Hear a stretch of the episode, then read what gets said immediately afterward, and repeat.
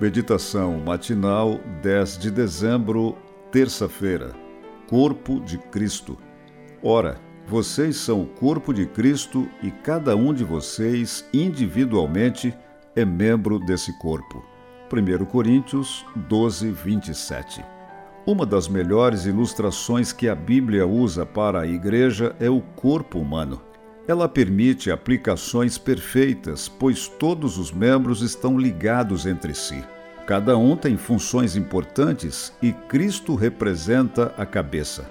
No Calvário, essa comparação fica ainda mais clara. Lá, o corpo de Cristo está suspenso, os cravos atravessam suas mãos e o sangue escorre pelo seu pulso.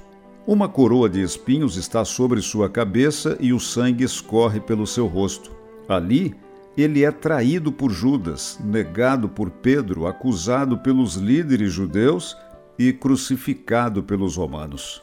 Depois do último suspiro, ele é retirado da cruz. Seu corpo está ensanguentado e ferido. Se você e eu estivéssemos diante dessa cena, o que teríamos pensado? Possivelmente que o cristianismo estivesse acabado e sem futuro. Graças a Deus, a manhã da ressurreição chegou e Cristo ressurgiu. Ele saiu do sepulcro e se levantou triunfante. A Igreja de Cristo, como seu corpo, também enfrenta dor, sofrimento, maus tratos e opressão. Algumas vezes é negada por amigos e ridicularizada por inimigos, mas chegará o dia da ressurreição ela será despertada pelo poder do Espírito Santo e levantará e anunciará o Evangelho até os confins da terra. Às vezes, a igreja parece estar abatida, derrotada ou quase destruída. Mas ela chegará a seu destino. Não será fragmentada nem destruída. Não ficará irreparavelmente danificada. A igreja está nas mãos do Senhor e finalmente triunfará. Ellen White é clara, fraca e defeituosa como possa parecer.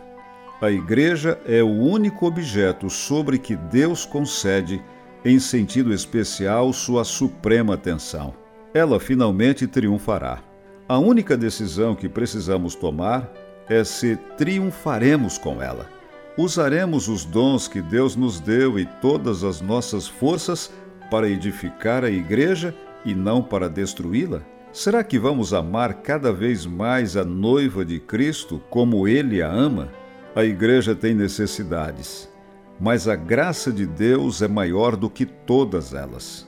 De modo semelhante à ressurreição de Jesus, a igreja tem necessidades, mas a graça de Deus é maior do que todas elas. De modo semelhante à ressurreição de Jesus, a igreja será reavivada e cumprirá totalmente a missão. Mantenha-se no corpo de Cristo e a vida dele também será sua.